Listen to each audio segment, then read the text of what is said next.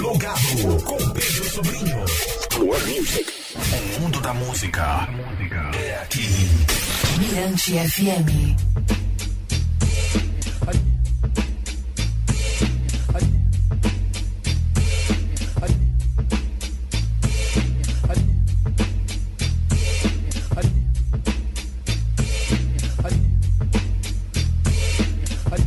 É o plugado Mirante FM, noite de quarta-feira, 22h33, 21 de junho de 2023.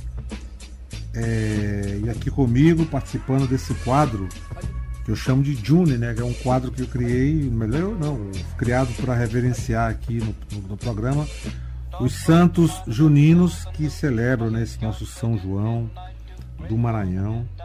E aqui comigo a Letícia Cardoso, professora do Departamento de Comunicação e do PPGCOM.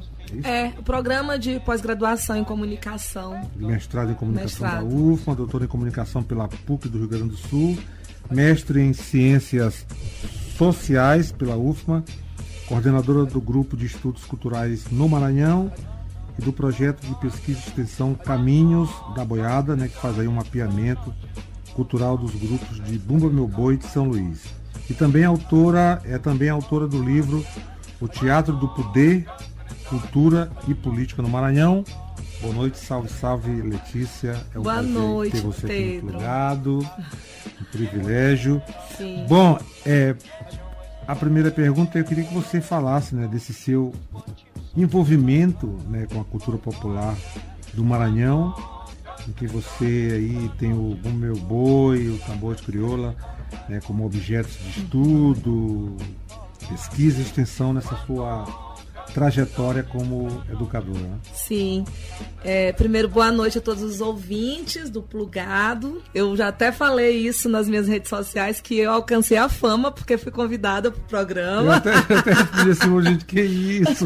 Vai ser mais uma entrevista bacana. Ah, todos os bons projetos culturais estão passando por aqui, né? E não podia ser diferente com a trajetória que tu tens já na rádio.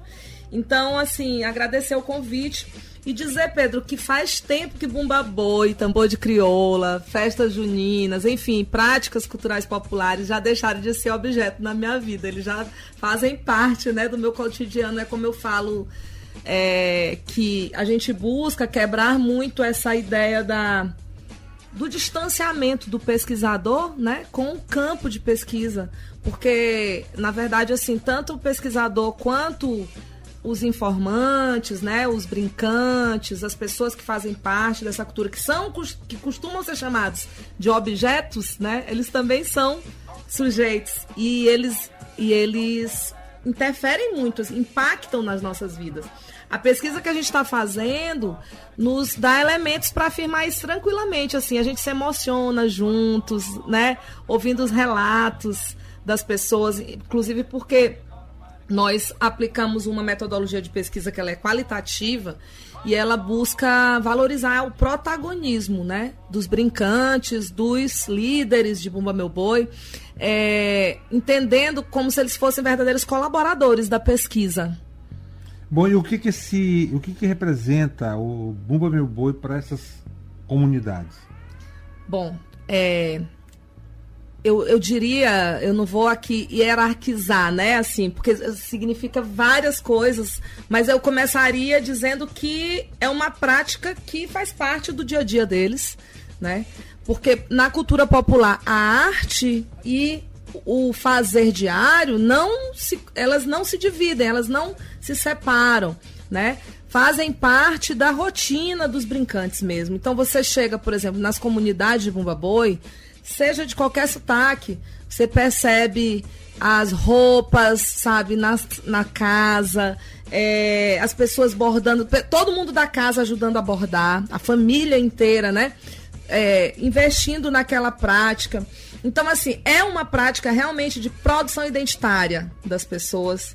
Né? Não é apenas comércio, é também comércio e é preciso ser comércio. Tem uma questão aí que é polêmica, alguns pesquisadores não concordam, é, gestores públicos, né, ligados a uma perspectiva um pouco mais conservadora também não concordam, mas eu defendo, inclusive, a ideia de que as práticas de cultura popular, elas precisam se apropriar do mercado para não serem apropriadas por eles. Por ele, Eu né? entendo. Então, assim, a questão da dependência política que muitos grupos têm hoje em dia para sobreviver. Isso poderia ser sanado se houvesse investimento real de políticas públicas e de empresas em cadeias produtivas do Bumba Meu Boi. Que o Bumba Meu Boi pudesse ser autônomo em gerenciar a sua prática, tanto no processo da produção, da circulação e do consumo. E que a gente deixasse de ser hipócrita, de dizer assim, ah, que cultura popular, ah, porque é boi, porque é folclore, tem que ser conservado, tem que ser preservado e precisa ter essa visão, é, eu diria, paternalista E purista. purista, paternalista, como se a cultura não se misturasse, não fosse dinâmica. Toda cultura é dinâmica. Eu sempre dou esse exemplo assim, de que, por exemplo, quando tem uma prática cultural que é já da indústria cultural, comercial, tradicionalmente da indústria cultural, como um sertanejo, um axé, um samba, né? As pessoas não dão pitaco se o artista faz mudanças. Mas, quando se trata de cultura popular, existem vários discursos que vêm tentar ah, proteger, sabe, ver de forma capacitista a cultura, o brincante, como se ele próprio não tivesse suas ideias, seus valores e, e poder de decisão, de tomada de decisão sobre uma prática que é ele mesmo que produz, que é ele que sabe e enfrenta as dificuldades. Então, as mudanças na cultura, elas são impossíveis de serem evitadas. É- Então- elas vão acontecer. Então esse status social adquirido pelas brincadeiras, ele é necessário. Sim, ele é necessário. É, a questão da circulação, né, que tu estás perguntando, de, de ser também um espetáculo público, de ter essa natureza dinâmica, né, que se relaciona com outros circuitos culturais, como por exemplo, o samba do Rio de Janeiro, o boi de Parintins. Isso é óbvio que hoje em dia o nosso Bumba Boi, ele assimilou muita coisa desses fluxos de fora. Inclusive do axé, né? De, ou seja, de outras formas culturais, ele assimilou. Não quer dizer que ele vai deixar de existir. Eu já escutei muitas é, falas, né? Com, a- com as quais eu não concordo, de que ah, o boi está se descaracterizando. Eu não valido isso. Não existe descaracterização quando o próprio brincante ele está notando que precisa haver mudança dentro da sua prática, entende? É, há uma atualização, é isso que eu acredito. Atualização de acordo com as condições materiais de vida desse sujeito, que tem questões é, econômicas a serem enfrentadas, que geralmente é de uma classe das classes trabalhadoras, né? Ah, que sofre preconceito racial, que sofre preconceito de classe, né? De gênero, enfim, de várias questões que a gente vem percebendo que a sociedade é, hegemônica, né? A sociedade mais elitista busca controlar na cultura popular. É, as pessoas falam muito também nessa. Você até tocou nesse assunto aí sobre, sobre essa questão da, do que é tradição, do que é Sim, modernidade. sim, sim. Aí eu te pergunto, Ah. essa atualização, essa inovação, Uhum. é, que também as pessoas chamam de modernidade, ela pode se transformar em tradição? Sim, totalmente. É, você sabe quando surgiram as matracas no Bumba Meu Boi? Hoje os bois de matraca são considerados tradicionais, os bois da ilha. Mas a matraca é um elemento que surge entre os anos 40 e 60, não se tem a certeza certinha, né? Mas é, é um elemento do século 20 que surge entre os anos 40 e 60. Alguns pesquisadores, como Papete, saudoso Papete, né, que a gente lembra muito dele no São João, diz, inclusive, naquele livro Amo os Cantadores, que ele fez a pesquisa, ele diz que ah, a matraca é uma inovação que vem do Piauí. é uma ideia polêmica, eu não tenho certeza disso, mas alguns pesquisadores dão eco, né, a essa teoria de que a matraca é um elemento que vem do Piauí, por ser um recurso fácil para o vaqueiro, né? Aquela região ali de sertão, uma região mais de seca, que não havia muitas possibilidades de produzir instrumentos, e aí a matraca, com a sua sonoridade, entrou no Bumba Meu Boi, que aqui no Maranhão se produzia muito mais boi de zabumba. Né? Então, o boi de zabumba teria assimilado a matraca e dado origem ao que a gente conhece hoje como boi da ilha, ou boi de matraca, né? Então, Bom, ah, desculpa. só para só pra complementar, é uma invenção de tradições. Tudo que é hoje considerado tradicional já foi um dia um elemento novo. Não existe nada totalmente tradicional ou totalmente moderno. Então eu sempre digo isso. É, procuro é, dizer que não existem os bois tradicionais e os bois comerciais ou modernos. Todo boi aciona estratégias de modernidade e de tradição. Vou dar um outro exemplo, posso? Posso, pode. Ah, o boi de Maracanã é um boi que eu acompanhei com mais cuidado por muito tempo, porque ele foi campo né, para o meu doutorado é, em comunicação. Estudei as estratégias de comunicação do boi de Maracanã.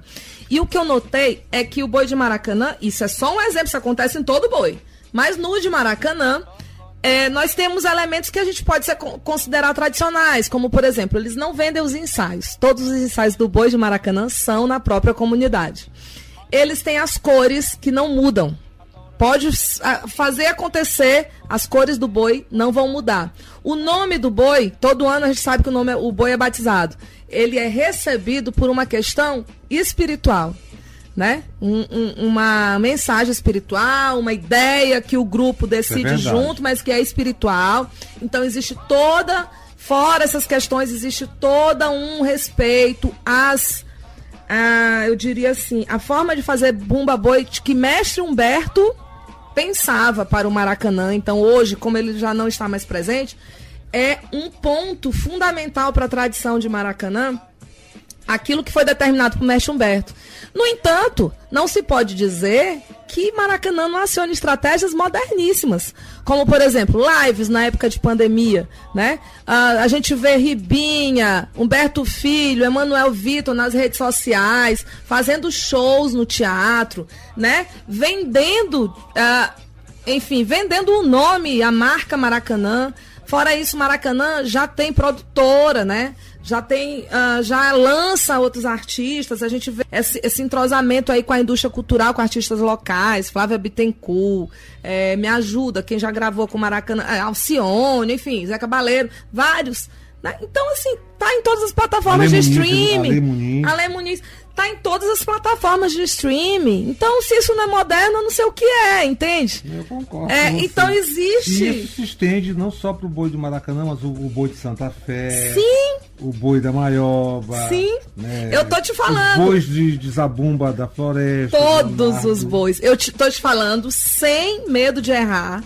Olha, eu venho pesquisando boi cada vez mais. Há 20 anos eu venho pesquisando Bumba Boi. Mas cada vez mais agora com a pesquisa Caminhos da Boiada, eu tenho me aproximado da questão quantitativa, né? Porque antes eu ficava muito assim, estudando por muito tempo uma mesma comunidade. E agora eu estou tendo a oportunidade de conhecer, digamos, todas as comunidades de Bumba Boi de São Luís. E o que eu posso te afirmar é que todos os bois têm elementos que são tradicionais, comerciais, midiáticos, se quiser chamar de modernos também pode, né? Mas todos têm. Eu só te dei o exemplo de Maracanã, mas se a gente for falar, por exemplo, Santa Fé, vê as letras de Santa Fé, oh. que maravilhas, né? É, Guerreiro Valente. Guerreiro Valente, por exemplo, é Tchum Etchan. É, Zé Olinho me contou, me narrou como foi a ideia do Etchun Etchan. Sabe de quem foi a ideia? Ele viu um jogo Neymar fazendo aquele sinal do T e ele pensou no Chan. Ou seja, um elemento totalmente midiático, né? Ligado ao espetáculo e que ele se apropriou e criou uma letra. E, e quando eu ouvi essa atuada pela primeira vez, ele estava se apresentando ali no, em frente ao centro. É, o Odilo Costa Filho ali, Sim. Centro de Criatividade Odilo Costa Filho. Eu digo, gente, essa atuada é pop. Pop? Tá Sim. Bateu O assim. boi, eu digo sempre que o boi é pop, o agro não, mas o boi é. Afrobeat, né, também. o boi, ele é híbrido, né? Ele, ele agrega elementos. Primeiro, assim, ele já começa desse conflito de várias etnias. Eu diria conflito e não harmonia, né? Das etnias. Da indígena, negra, com o colonizador opressor, né? Branco. Então há uma releitura disso. Então nós já temos aí uma, um conflito bom que vai gerar essas toadas que muitas vezes são de crítica, muitas vezes são de sátira, muitas vezes são é, ligadas ao pop, né? Ligadas, existem hoje toadas ligadas ao WhatsApp, a, a Twitter, a tudo que a gente imaginar. Então, assim, a criatividade popular é que tem que comandar a estética do Bumba Meu Boi. Não são as falas autoritárias, né? De intelectual. Acho que o intelectual ele tá ali a serviço da cultura e não o contrário. Ele não tem que se engessar, né? A que cultura. a sabedoria popular em primeiro lugar. Né? Sim. Então vamos fazer o seguinte. É, daqui a pouco a gente vai falar sobre o projeto, né, o Caminhos da Boiada, que eu achei super interessante. E vou presentear você com duas toadas. Tá bom, pops, que maravilha. Pops. Vamos lá de Santa Fé, depois Chico César cantando de. A sereia. Humberto do Maracanã. Isso. Sereia.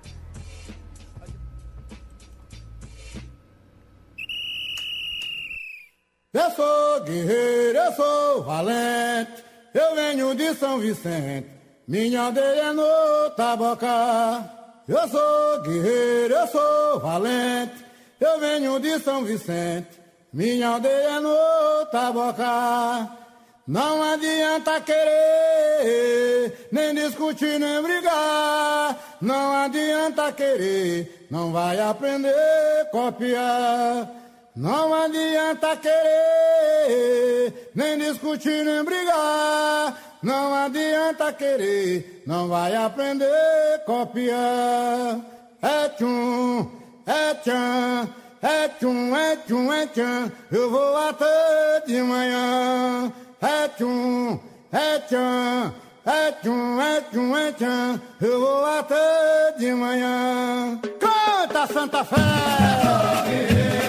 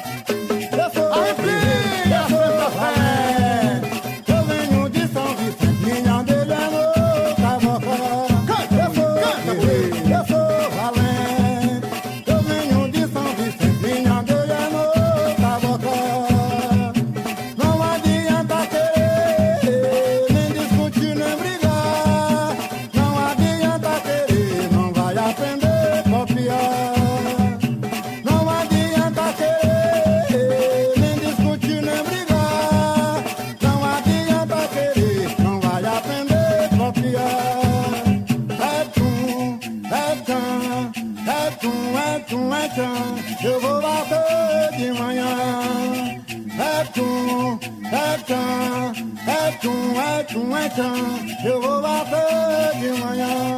Já vou, guerreira.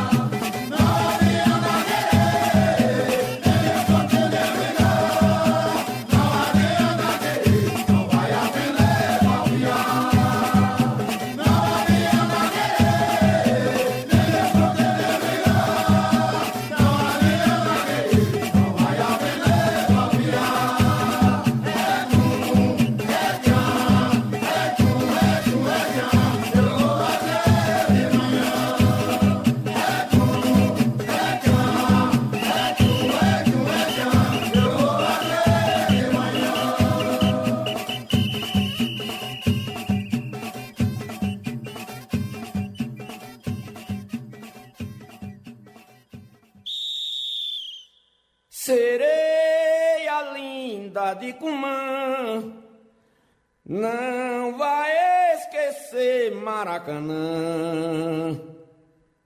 Sereia linda de Cumã,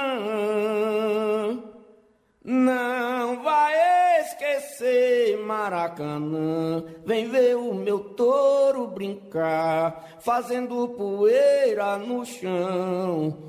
Itacurumim, ainda é teu meu batalhão. Vem ver o meu touro brincar, fazendo poeira no chão. Itacurumim, ainda é teu meu batalhão. Reboi! Sereia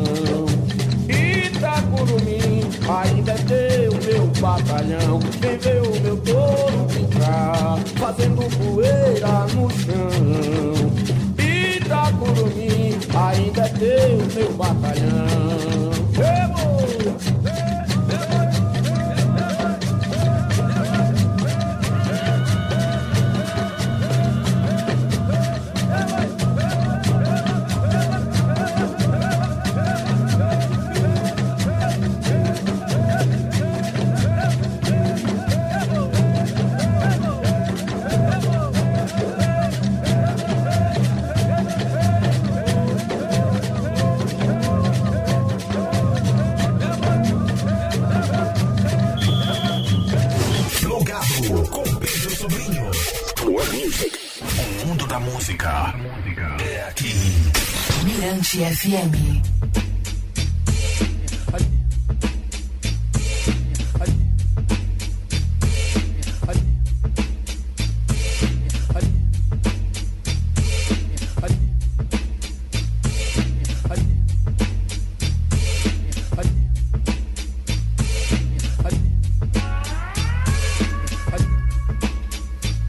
Volta, plugado Mirante FM.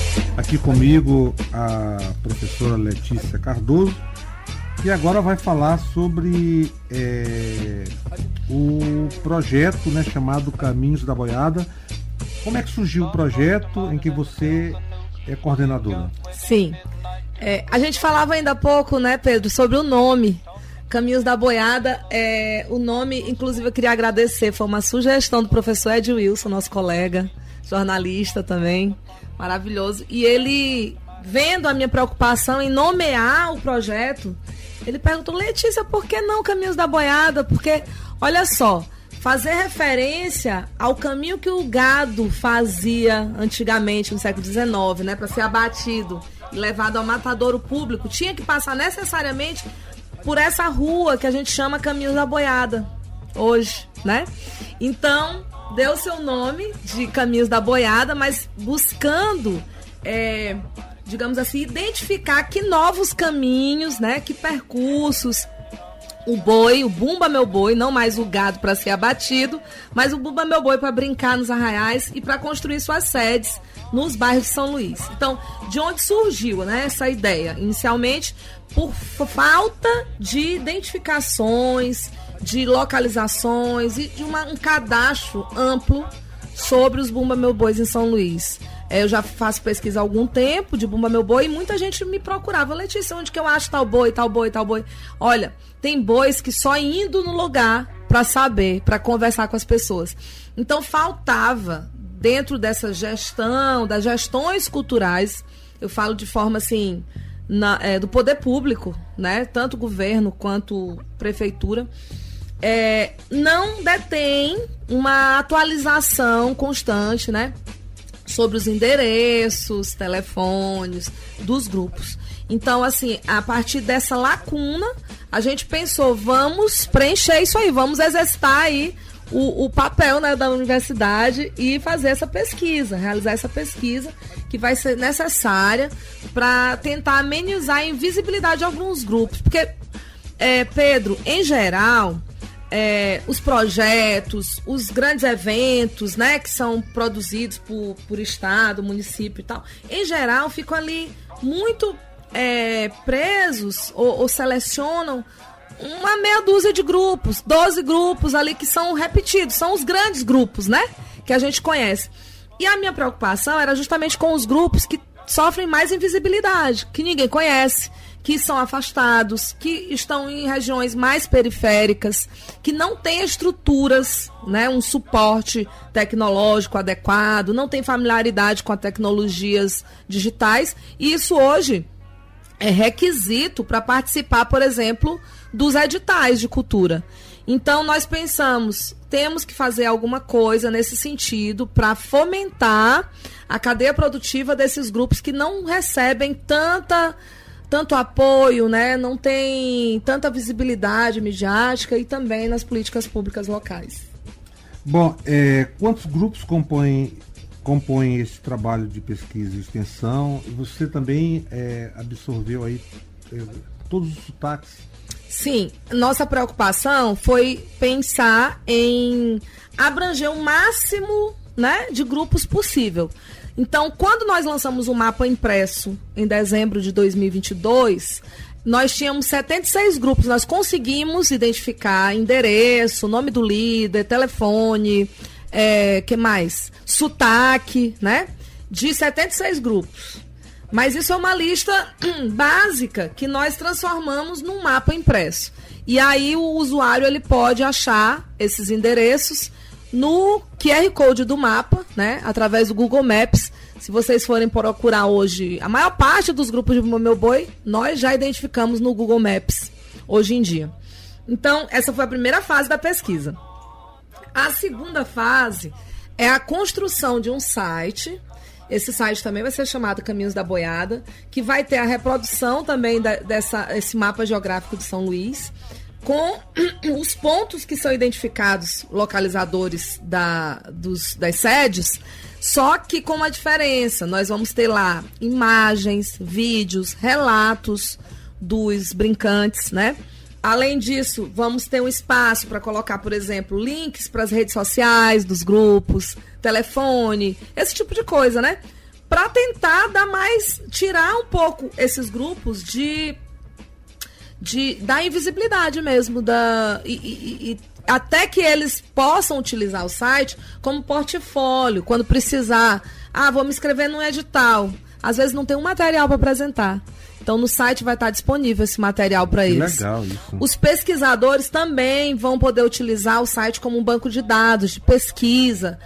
Penso que também o turismo, né, local pode ser fomentado com esse site, com o mapa impresso. Deixo aqui inclusive o apelo, né, para os nossos gestores que me procurem, procurem o GCUT no meu grupo de pesquisa, lá na UFMA, no curso de comunicação social para a gente conversar sobre isso, porque eu penso que é muito interessante, né? É interessante ao turismo, e não só ao turismo, mas também a educação, que a gente fomente essas práticas nas escolas públicas. Seria muito rico ter um mapa desse disponível para as crianças estudarem, porque é um mapa lúdico, né, que traz necessário. Que traz, obrigada pelo necessário, que traz informações sobre todos os sotaques, né? Como você perguntou, são todos os sotaques? A gente entende que são seis sotaques. Incluímos aí o alternativo, né? Então nós colocamos orquestra, baixada, é, matraca, é, me ajuda costa de mão, alternativo e zabumba. Os seis sotaques que nós identificamos na ilha. Se nós formos para o interior do estado, e nós temos intenção de estender esse projeto e fazer nas micro-regiões, né? ah, nós vamos encontrar muito mais sotaques. Os sotaques de Bumba Boi do Maranhão é, não se resumem a seis sotaques, e eu já discuto isso com algumas pessoas, né? Como, por exemplo, com o Jandir Gonçalves, que é um, um consultor nosso na pesquisa, maravilhoso. Ele Passou é, por aqui. É, ele é um viajante, um compilador, né? Da nossa cultura popular. Um abraço para ele. Grande incentivador também na nossa pesquisa. E ele já me relatou várias vezes, né? Essa existência de outros sotaques que essa definição oficial, estatal, não dá conta, né? É, é mais por uma questão mesmo de, eu diria assim, de cadastro para receber cachê nas programações, né, juninas. Mas assim, não representa o universo rico e vasto que é o Bumba Meu Boi hoje em dia, né? Muitos eu vou dar um exemplo, que tu é conhecedor de música e pesquisador de música. O sotaque de baixada o salário de sotaque de baixada. Só aqui em São Luís, nós descobrimos que alguns grupos de baixada tocam com caixa É mesmo. e outros não, né? Então, nós temos alguns grupos que tocam caixa dentro do sotaque de baixada, uma forma muito específica de tocar. Quando você vai comparar com a, a baixa. É, um desses grupos. É, deixa eu lembrar aqui. Ahn, seu Aquino. Eu lembro, é o boi de seu Aquino. Agora eu não lembro o nome do boi. Fica ali no bairro de Fátima. Fica no bairro de Fátima o boi dele. Ali é uma grande concentração. É uma grande de- de- concentração. De, de, Sim. de baixada, Baixada. e de zabumba. Porque tem também zabumba, né? Lá no bairro de Fátima tem esse boi de seu Aquino, tem o boi de. É, do, do filho, né? De coxinho, que é o. Pindaré. o de, não, não é Pindaré. É o. Raça Show, como é? É, filho da Raça Show? Brilho da Raça Show. Mas é o do Zequinha? tá É o do Zequinha de coxinho. Como é o nome do boi dele, gente? Eu pensei que ele. Esqueci. Mas enfim, é o de Zequinha de Coxinho. Tem o de Pindaré, né? Ali próximo também. Então tem muitos bois de baixada. Santa Fé, né? Tem o Santa Fé, tem o boi União. É, o boi União da Baixada. Não, União da Baixada já fica lá pro lado do Detran, que é de seu Raimundinho. Né? Mas enfim, são bois que, se a gente for estudar a fundo, eles têm um universo é, rico, vasto, com diferenças dentro do mesmo sotaque. Ora, se a gente conhece quando Maracanã chega e Maioba chega, a gente não conhece a diferença? Quando ouve de longe, isso aqui não é Maioba, isso aqui é Maracanã. Ah, não, isso aqui é Ribamar. A gente conhece, percebe. Então existem diferenças sensíveis, né? De estéticas musicais, de vestimentas, de forma de tocar, dentro de cada batalhão, dentro de cada rebanho, né? E, então essa, essa definição de sotaques, ela é bastante. Claro, ela é didática, né? Ela é uma, é uma definição assim que ajuda, facilita a vida dos gestores públicos, de pesquisadores, para enquadrar os grupos ali em certas classificações.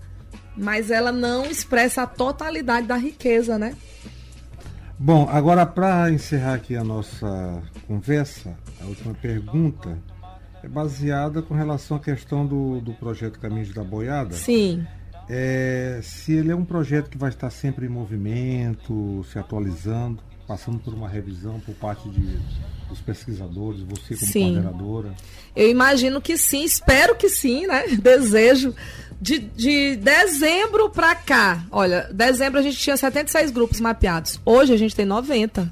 Não é tanto tempo assim, né? Nós temos menos de seis meses aí.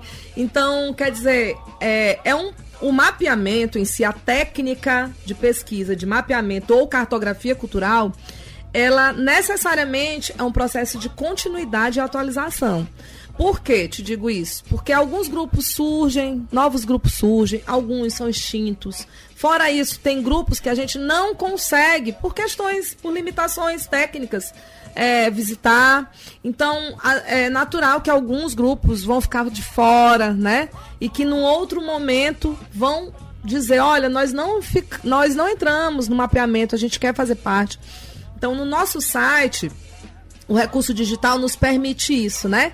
Essa atualização constante. Então, no nosso site, a gente já prevê uma ferramenta em que os grupos que não estiverem nesse mapeamento vão poder entrar em contato com a gente, mandar suas fotos, mandar os registros, endereço, localização e a gente vai incluir, né? O que não quer dizer que a gente também não vai conhecer esse grupo, nós vamos conhecer o grupo, mas é importante também que eles tenham esse interesse, né, em fazer parte.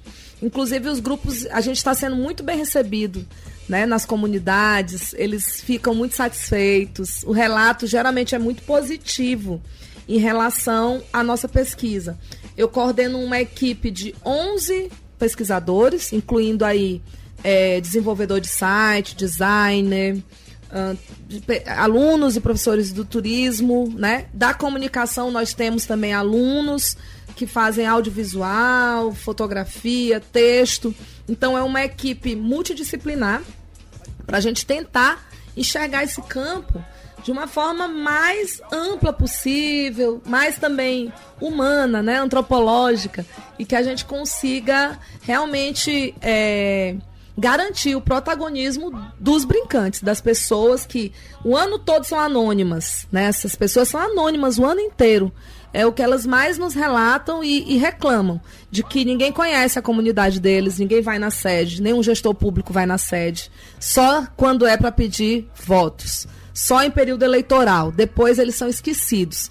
E durante o calendário anual, o grupo ele só é lembrado no período de São João, só que esse grupo ele trabalha o ano inteiro. Então, esse trabalho dentro da comunidade, ele é um fator incrível de atração turística, né? De uh, inclusive de, de, de, produção de conhecimentos, né? Para vários setores da, da sociedade, universidade, pesquisadores, e, é, alunos né, do ensino básico. Então, é preciso valorizar esse trabalho que não é visto, né? Esse trabalho dos bastidores dos brincantes. Eu digo assim, que eu tô me sentindo hoje como um brincante de Bumba Boi também, que eu tô sendo lembrada, requisitada para dar entrevista de todo jeito. E os brincantes, acontece isso com eles, eles são requisitados durante o mês de junho demais, não tem agenda, né? Que dê conta. Mas no resto do ano, eles ficam no ostracismo, né? Esquecidinhos, embora tenham festas. Festa de morte do Bumba Boi, autos de Natal que eles participam, e oficinas, elaboração de projetos, enfim, uma série de atividades que poderiam ser reconhecidas também. Bom, você só contribuiu aqui hoje no Plugado com esse projeto maravilhoso, né, o projeto chamado Caminhos da Boiada, e com essas informações precisas, interessantíssimas, importantes. E eu quero aqui agradecer a sua presença no Plugado. Né, Obrigada. vontade para se despedir dos Certo. Eu queria dizer assim que é, tem sido um trabalho muito eu acho que muito feliz, né? Eu tenho feito com muita alegria esse trabalho. É importantíssimo que a gente sempre demarcar o papel da universidade pública nesse processo. É importante que dizer isso, que nós começamos esse trabalho com muitas dificuldades, sem apoio quase nenhum, né? A FAPEMA nos é, auxiliou no, no, recurso financeiro para publicação da, da, do mapa impresso. Num segundo momento, nós ficamos parados porque a gente não tinha como dar continuidade né, ao projeto e aí, por conta dos colegas que da mídia, né? Os colegas jornalistas, eu agradeço muito essa valorização aí da circulação do nosso trabalho, porque foi graças a isso que o Sebrae Maranhão soube do nosso trabalho e nos chamou para é, contribuir né, numa parceria entre a universidade pública e o terceiro setor, que é importantíssimo para o desenvolvimento social né, da nós, das nossas cidades. Então, através do projeto Economia Criativa do Nordeste, nós tivemos essa parceria com o Sebrae e pudemos realizar esse trabalho que é protagonizado pela Universidade Federal do Maranhão, trazendo esse retorno social, né, para nossa cidade, para o nosso estado. Com certeza. Bom, obrigado então, Letícia Cardoso. E vamos de música, mais um presente para você. Vamos, o Rodo Boi, Coxinho. Oba, obrigada. Boa noite a todos, gente. Valeu. Lá vem meu boi urrando, subindo o vaquejador. Lá vem meu boi urrando, subindo o vaquejador. Deu um urro na porteira, meu vaqueiro se espantou. E o gado da fazenda com isto se levantou. Urrô, urrô, urrô, urrô. Meu novilho brasileiro que a natureza criou. Urrô, urrô, urrô, urrô. Meu novilho brasileiro que a natureza criou.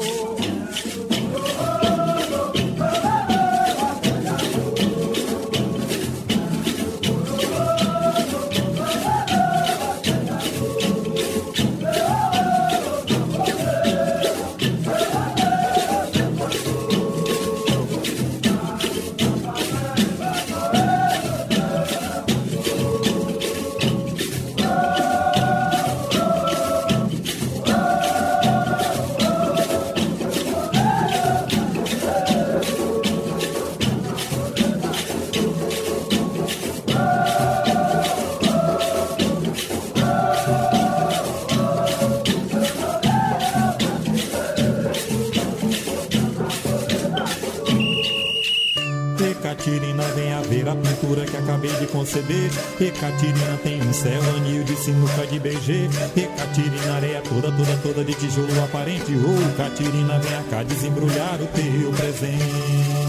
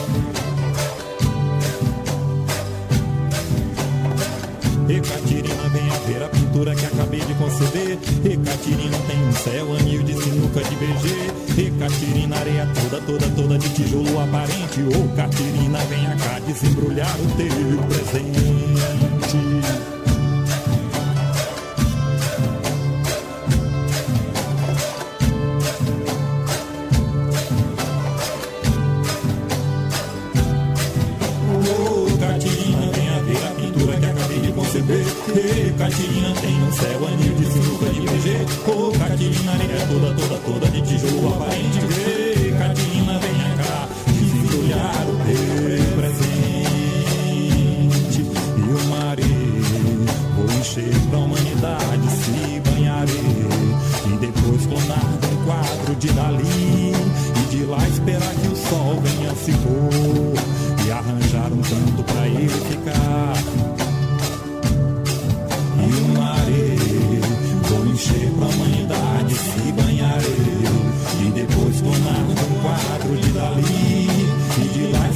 o sol.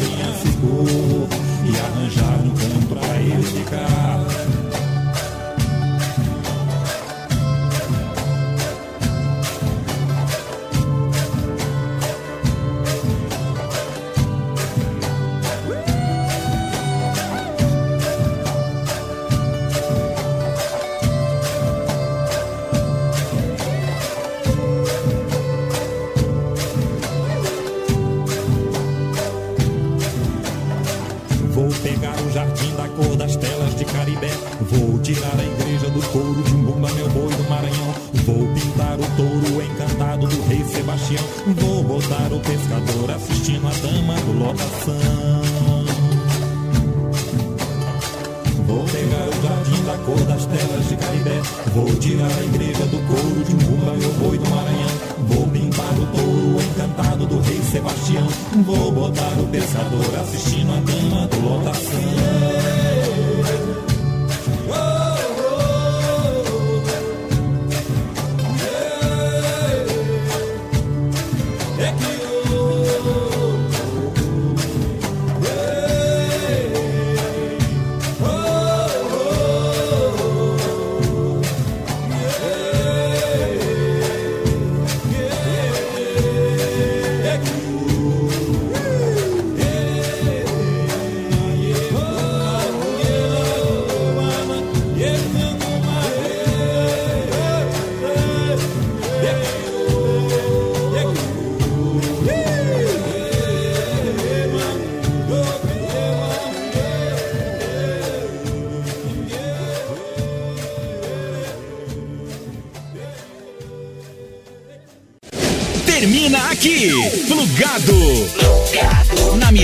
FM.